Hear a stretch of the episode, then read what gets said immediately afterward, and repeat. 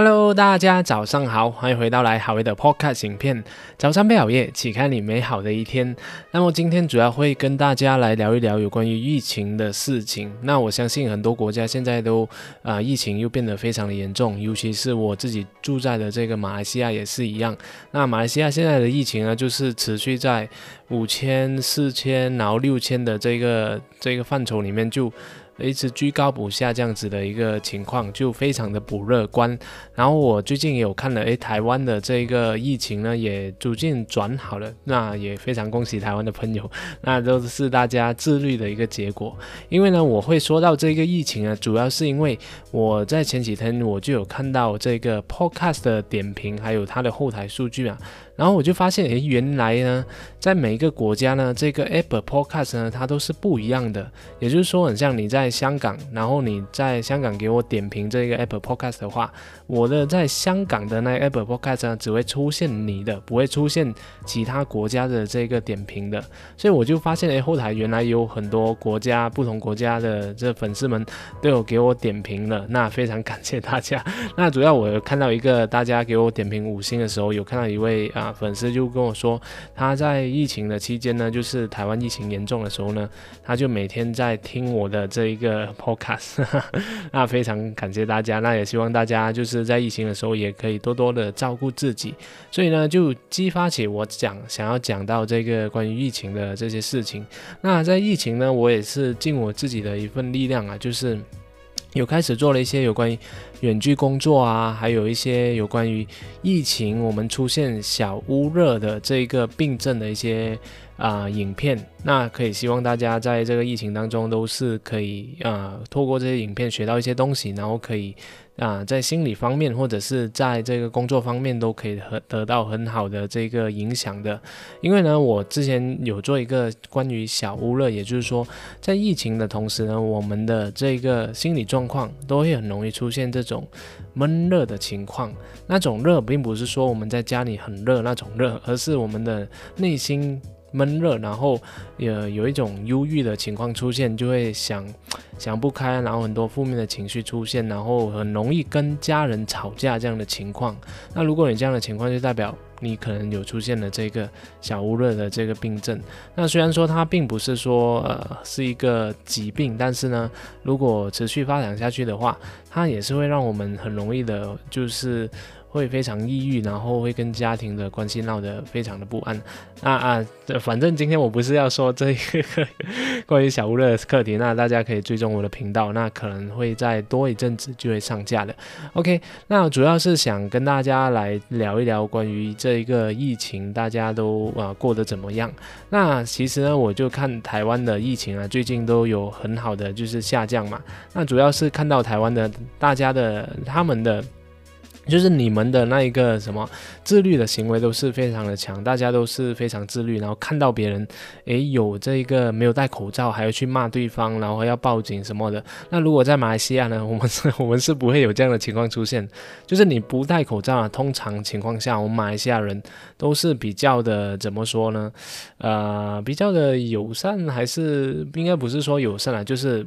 不会去想要去跟别人发生争执的一个人呐，我们马来西亚人都是这样，所以呢，我们看到别人没有戴口罩，通常情况下我们只会避开他而已，就不会去。指责他，去骂他，去叫他戴口罩这样子。那除非你进到一个店，那那个店员当然会叫你去戴口罩。OK，所以就是马来西亚跟呃台湾的有一点点的这样的一个区别。然后同时呢，在马来西亚的这个情况呢，就是我们的这个疫情也越来越严重，就是都没有下降的那个迹象。所以都是维持在每天都有四千宗、五千宗、六千宗这样的一个范围在徘徊当中，所以是非常的不乐观的。OK，那马来西亚就是呃处在于一个什么水深火热的一个情况。那我希望大家都是可以啊尽自己的责任，把家里的人照顾好，然后也就不要到处乱跑。OK，然后主要的原因我就觉得。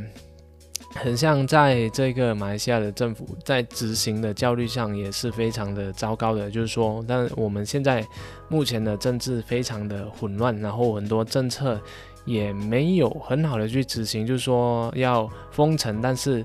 那就一一人说一套，然后突然就说又更改那个政策，所以很多商家就迫于无奈，诶，到底我要不要去工作？然后啊，我现在工作的话会不会中罚单？这样子就是非常的混乱。所以当非常混乱的情况下，我们就不能去控制这一个这个疫情了，因为有时候你你想要控制疫情，但是你又看到，诶，这个人民需要。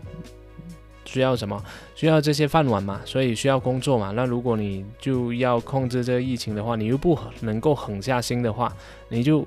啊不是实行这一个行行动管制令，又不是很严，然后就做一半又不做一半这样子，那个疫情只会持续下去，所以。它会延伸出很多的问题，所以最主要的那一个解决方案就是疫苗嘛。所以疫苗呢，才是我们真正可以解决这个经济问题。就是你一直派钱也不是办法嘛，你一直疫情持续下去，我们一直派钱，那啊，我们都根本是治标不治本。所以，我们我要尽快去把这个疫苗给打进来。OK，然后我也看到，就是马来西亚的，就是对政府还是非常的失望的，因为我看到一个政治人物，他就有说到。我们马来西亚，呃，去拨款给去政府去买那个疫苗呢，是三十亿的这个马币。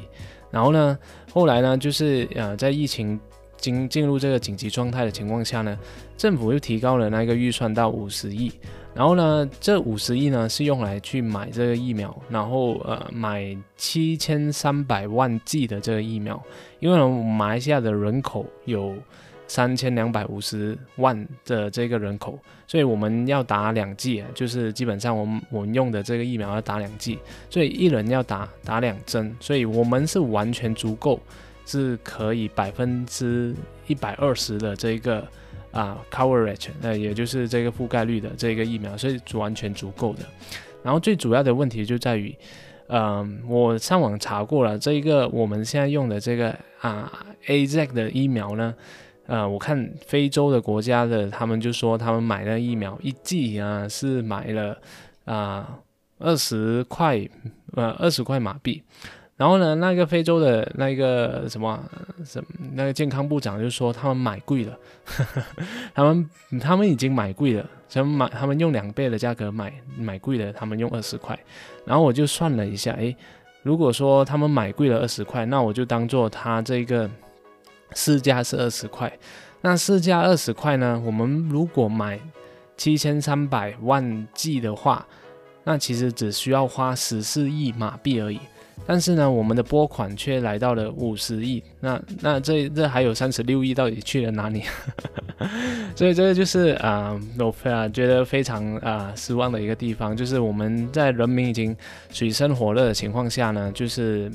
那一个执行效率又不是很高，然后也有可能就是很多这种黑箱作业。然后我也看到那一个政治人物，他就去啊去质问那一个有关于买这一个疫疫苗的这个政府官员，他就说：“哎，你的钱那一个到底啊花哪里了？然后买一剂疫苗到底多少钱？”然后那个。有关相关的那个政府人员就跟他说：“哎，这个我们已经跟那一个药厂签了这个 non-disclosure agreement，也就是不能说的秘密。周杰伦的不能说的秘密。那所以这个东西啊，就